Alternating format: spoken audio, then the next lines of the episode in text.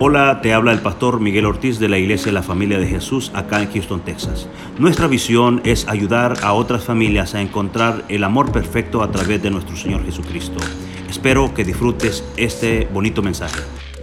Y entonces ellos, muy en confianza, siendo hombres de Dios, dicen, miren, yo quiero confesarles a ustedes que fíjese que yo tengo una debilidad. Mi debilidad es el alcohol, le dijo. Ah, dice el otro, ya que estamos hablando así tan sinceramente, yo también tengo algo que confesar. Dice, fíjense que mi debilidad es las mujeres, dice, dice el otro. Y el tercero no hablaba. Entonces le dicen, bueno, ¿y vos? Le dice, ¿cuál es tu debilidad?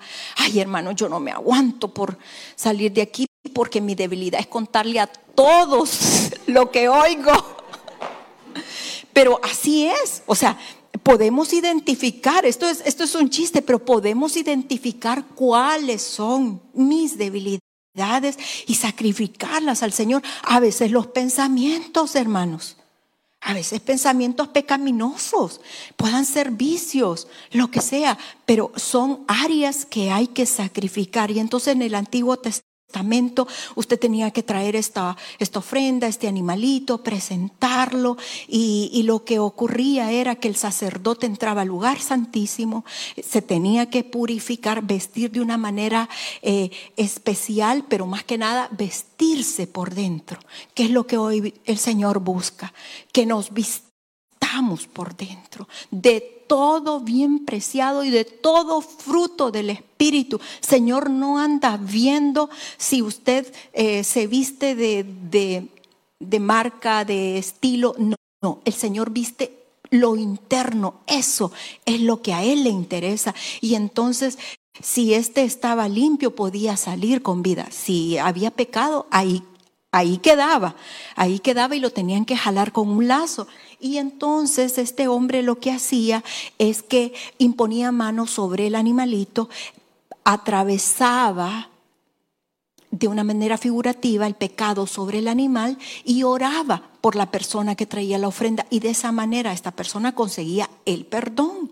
Y haga de cuenta y caso que aquello era un destazadero, una carnicería, era, era un holocausto constante.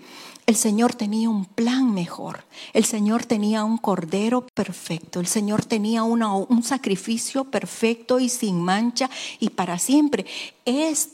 Es la persona del Señor Jesucristo. Esto, esto significa para nosotros el fundamento de nuestra fe. Esto significa la razón de nuestra vida. Esto significa para nosotros nuestra verdad absoluta, que Él nos amó tanto que murió por nosotros para que nosotros tuviésemos vida y vida en abundancia. Mire, fíjese de que eh, cómo saco esto de un contexto religioso y lo traigo a un contexto natural para que usted me entienda. Haga de cuenta y caso que usted tiene una, una deuda muy, pero muy, pero muy, muy grande y no la puede pagar. Entonces el Señor Jesucristo toma su deuda y toma su posición y la paga para, por usted. En otras palabras, mis pecados, sus pecados, son más oscuros que la que la, que la oscuridad, que la tierra, que lo más oscuro, que lo más inmundo. Pero Dios, mire lo que dice la palabra, por favor acompáñeme. Mire lo que dice la palabra. Eh, ¿Puede ir conmigo, por favor? En el libro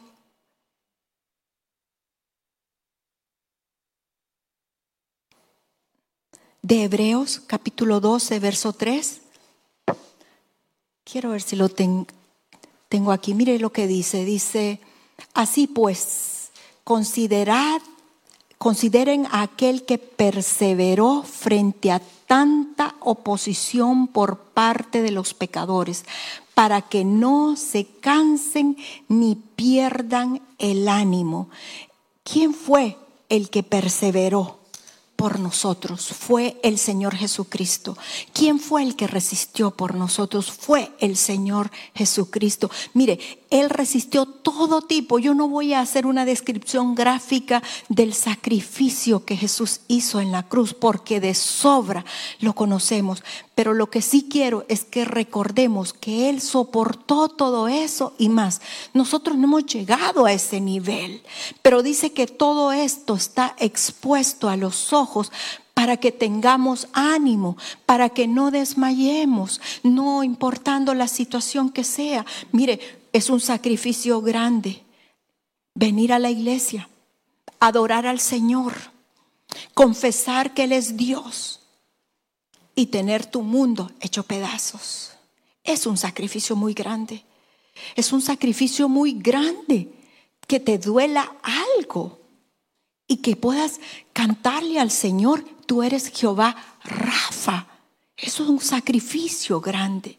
Pero a pesar de todas esas cosas, todavía dice que no hemos experimentado todo lo que el Señor Jesucristo experimentó por nosotros, para darnos a nosotros una vida diferente, una, un futuro mejor, como dice la palabra. Algo especial hay. Mire, todo tiene recompensa. Mire lo que dice. Por favor, acompáñeme. Mire lo que dice el libro Segunda de Corintios, capítulo 5, verso 21. Dice, al que no cometió pecado alguno por nosotros, Dios lo trató como pecador, para que en él recibiéramos la justicia de Dios.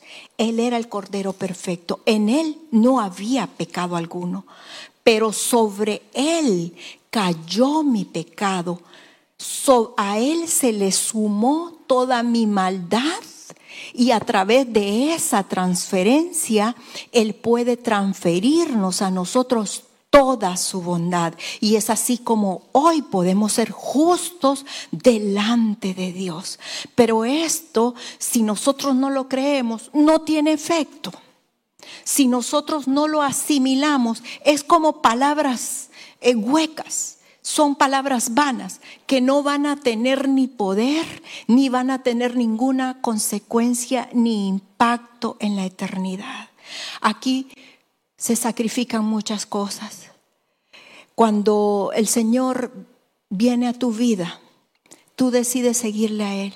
Y entonces dice la palabra que nos volvemos sus discípulos. Y dice también la palabra que siendo discípulos también somos sus seguidores y cargamos con la cruz de Él.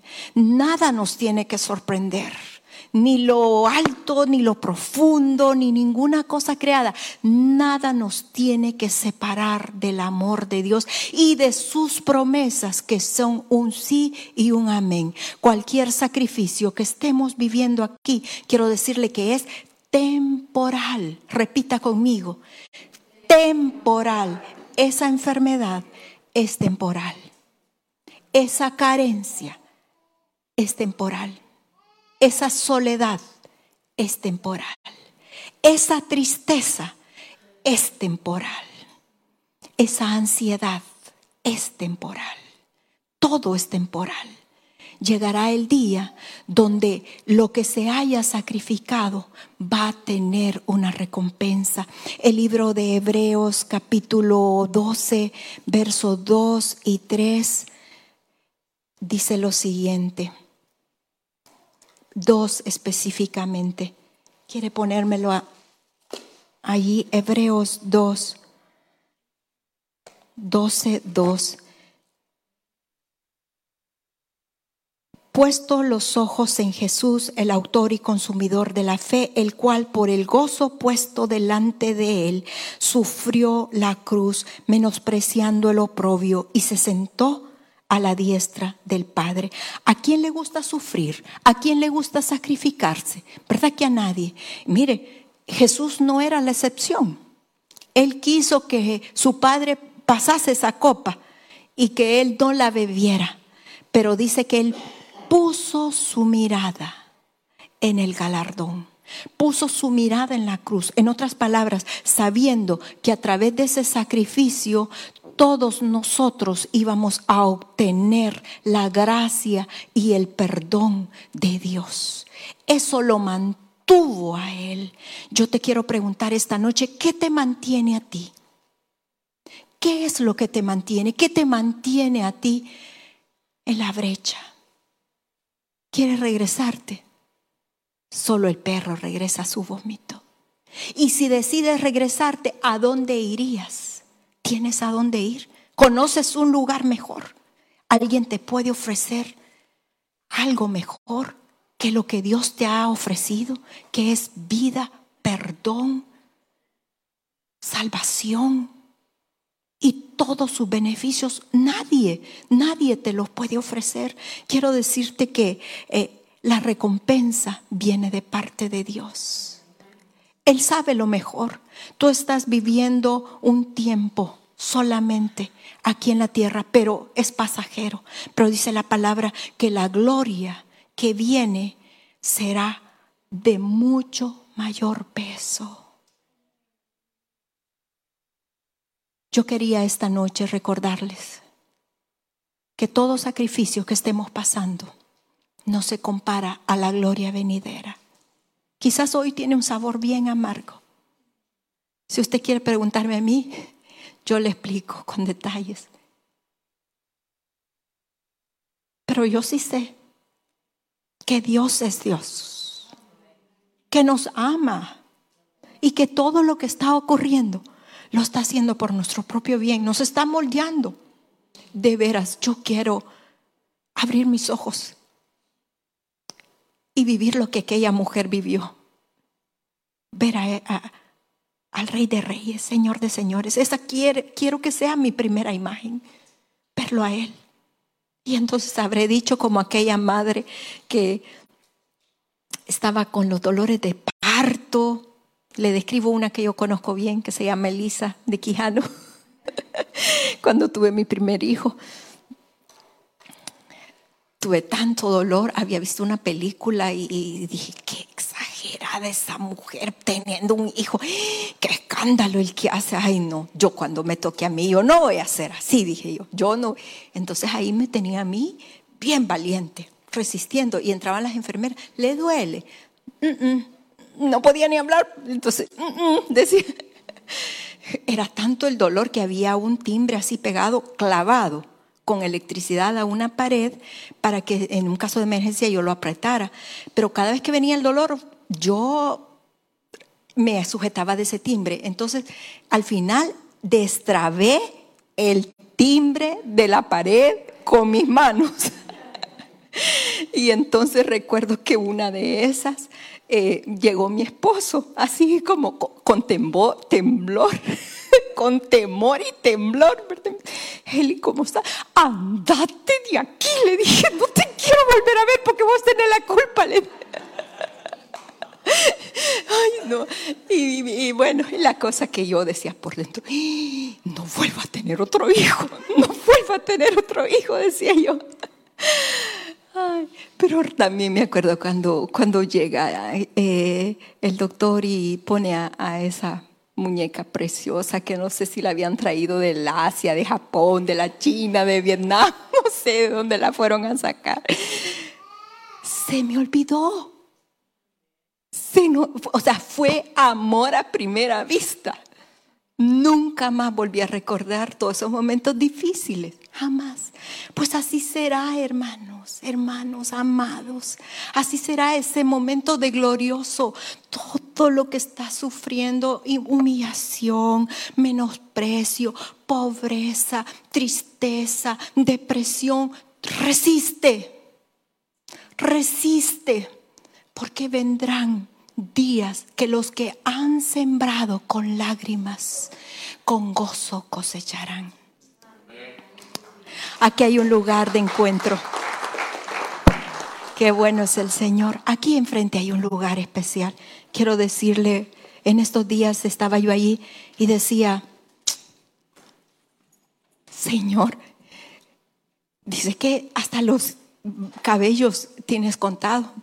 habrás contado las veces que yo en ese altar he llorado tanto. Conocerás de eso. Y, la palabra dice que aún las lágrimas de los santos, o sea, de, sus hijos, son puestos en una copa y llevados al altar, al trono de gracia.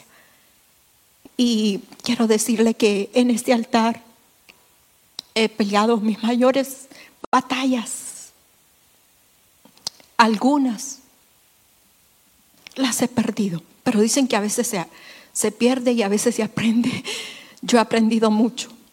Algunas otras las he ganado, triunfantes, victoriosas. Pero en este lugar, aquí en este altar, aquí ocurren milagros, grandes milagros. Sé que estamos ayunando, la mayoría de la iglesia lo está haciendo, muchos nos ven a través de las redes sociales y quiero decirte, puedes traer tu petición, puedes venir confiadamente al trono de la gracia, porque el rey está en este lugar, dispuesto a extender su cetro. Deseo que disfrutes este bonito mensaje. Nuestros servicios generales son los miércoles a las 7.30 pm y domingos a las 9 y 11 de la mañana. Nuestra dirección es el 14935 de la Lilla Road, Houston, Texas 77060. Esperamos